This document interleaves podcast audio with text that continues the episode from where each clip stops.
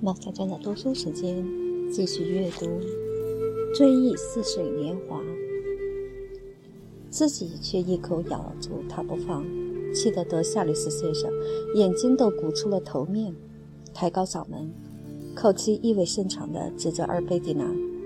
然而阿尔贝蒂娜却听不见我们的说话，她忙于与戈德尔夫人和斯巴多夫亲王夫人聊天。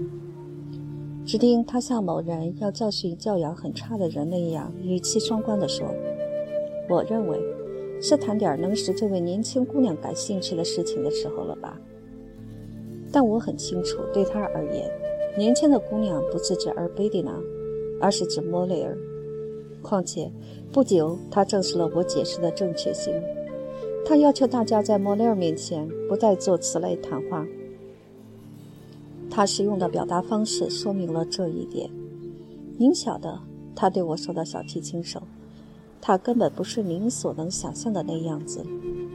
他是一个很诚实的小伙子，他始终很理智、很严肃。从这话里，人家感到德夏利斯先生把新道错看作是对青年人的一种危险的威胁，跟卖淫之类妇女无异。人们感到。如果说他对莫雷尔使用“严肃”这一形容词，那么其意思是用于修饰小女工。这时，布里肖想换话题，问我是否打算在加维尔还待很长时间。我多次请他注意，我不住安加威尔，而是巴尔贝克，但毫无作用。他一错再错，因为。他总是把这一带沿海地区称作安加威尔或巴尔贝克安加威尔。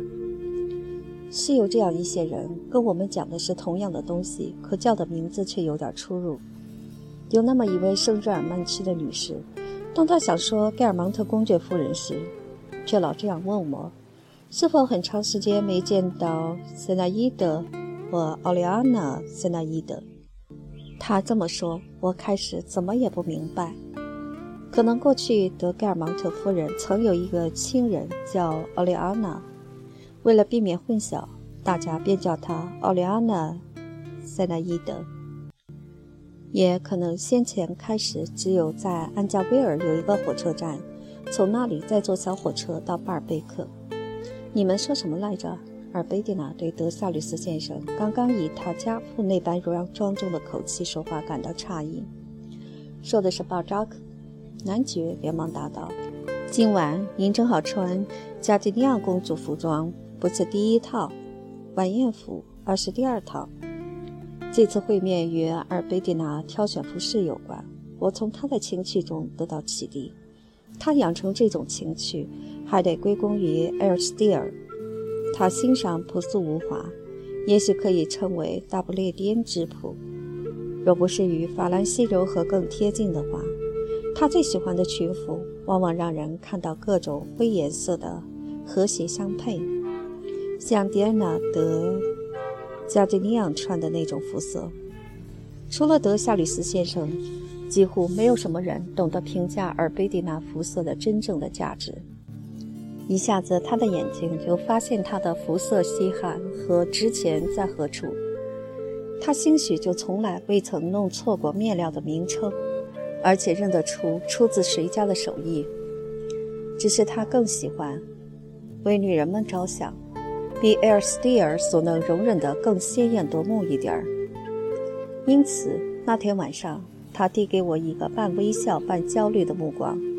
供着她那母猫般的小玫瑰鼻子，真的，她里面穿着灰色双周裙，外面套着紧腰灰上衣，上衣两襟对叠，给人以阿尔贝蒂娜浑身皆灰的感觉。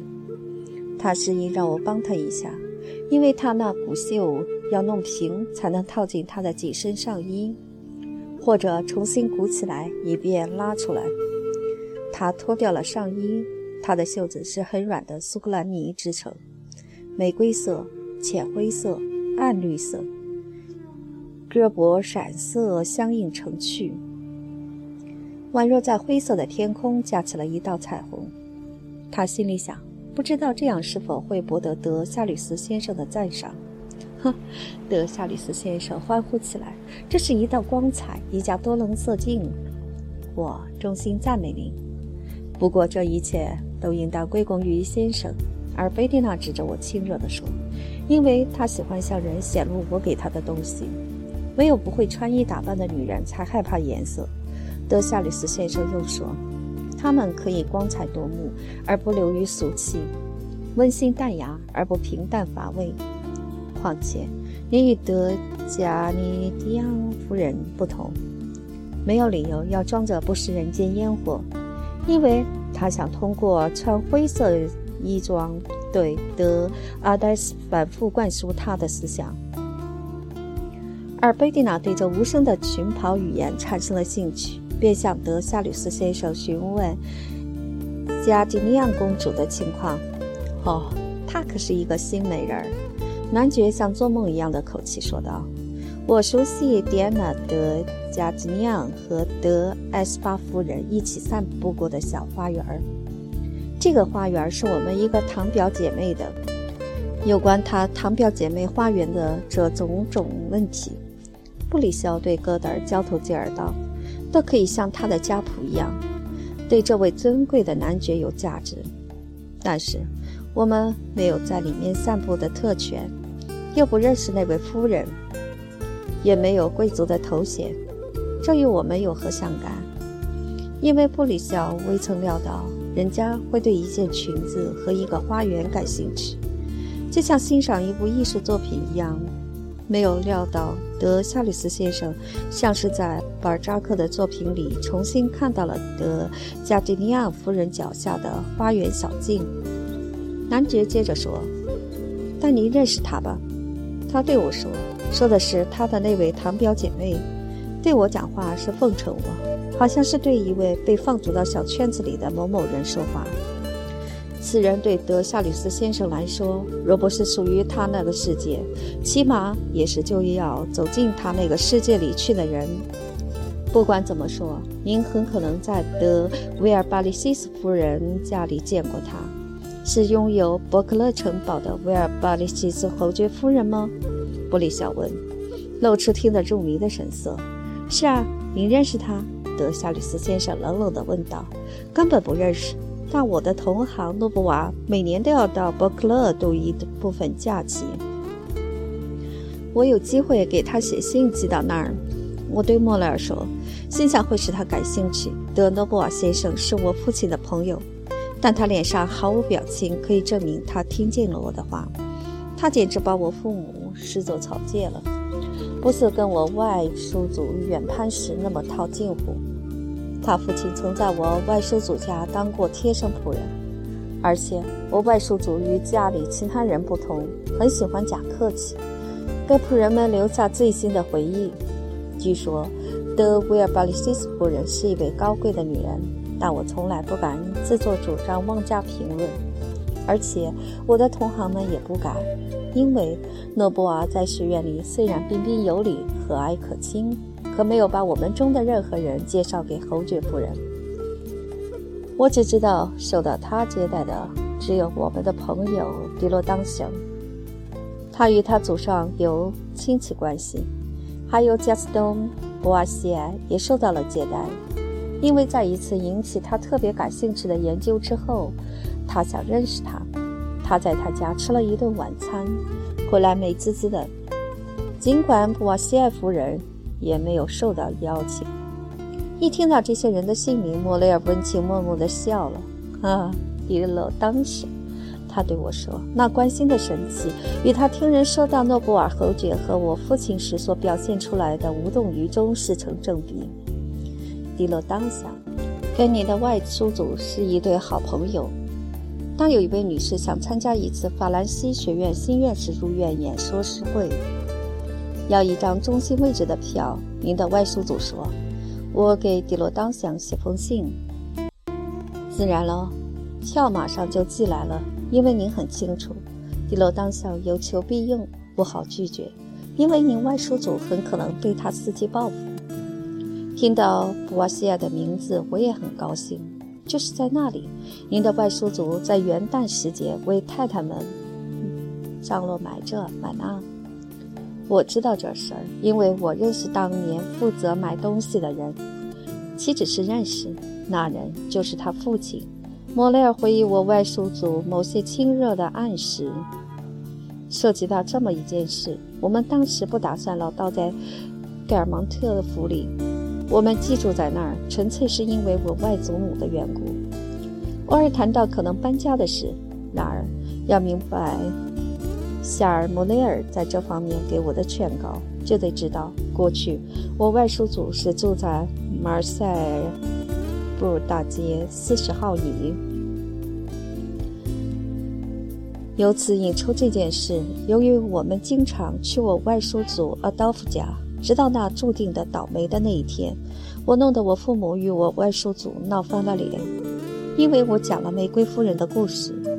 于是，在家里，父母不说，在你们外叔祖家里，而说在四十号椅。妈妈的堂表姐妹们说的就更干脆了，嗯。星期天人家留不住你们，你们在四十号椅吃晚餐。我若去看一个亲戚，人家就嘱咐我先去四十号营，先从外叔祖那儿开始，免得他生气。他是房主，但老实说，他挑选房客很挑剔。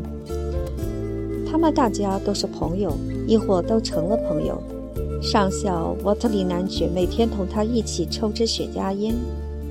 目的在为修房打开方便之门，通马车的大门老是关着。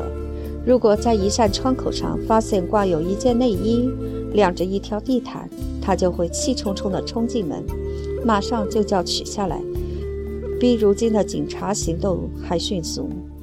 但他到底还是把他的一部分楼房租了出去，而他自己仅留两层楼房，外加那几间马厩。既然如此，房客们善于讨他的高兴。胜在楼房维修保养得好，交口在于小公馆起居设备舒适，仿佛我外叔祖是小公馆的唯一占有者。他随人说去，不做正式辟谣，而他本该加以否定才是。小公馆当然是舒适的，我外叔祖把当时流行的新花样统统引进来了。但他毫无非同寻常之处，唯有我的外叔祖常常怀着假谦虚，洋洋得意地称我的小寒舍，自以为是。无论如何，总要对他的贴身仆人，以及对仆人的妻子、对马车夫、对厨娘，反复灌输这样一种观念：就是在巴黎，论舒服、论豪华、论娱乐，什么也比不上小公馆。夏尔·莫雷尔从小就是在这样的信念中长大的，他仍然怀有这样的信念。因此，在那些日子里，即使他不跟我聊天，我要是在火车上同某个人谈起搬家的可能性，他马上就会朝我微笑、眨眼睛，一副配合默契的神态，对我说：“啊，您需要的就是类似四十号椅的什么东西吧？您在那儿一定会称心如意。”可以说，您外叔祖对这方面十分内行。我打包票，全巴黎没有任何地方可与四十号椅相媲美。刚才说到加吉尼亚公主，德夏利斯先生面色忧郁。我顿时感到，这一消息并不仅仅使他想起一个无足轻重的堂表姐妹的小小花园。他陷进了深思，好像是在自言自语：“加尼亚公主的隐私。”他叫了起来：“非凡的杰作，多么深刻，多么痛楚！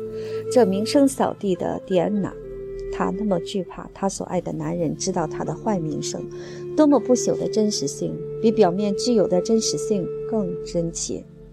这走得有多远？”德夏利斯先生慷慨陈词时，却流露出伤感。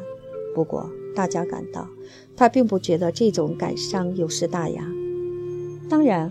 德夏律斯先生尚估摸不透对他的德行，人家到底了解还是不了解，究竟到了何种程度？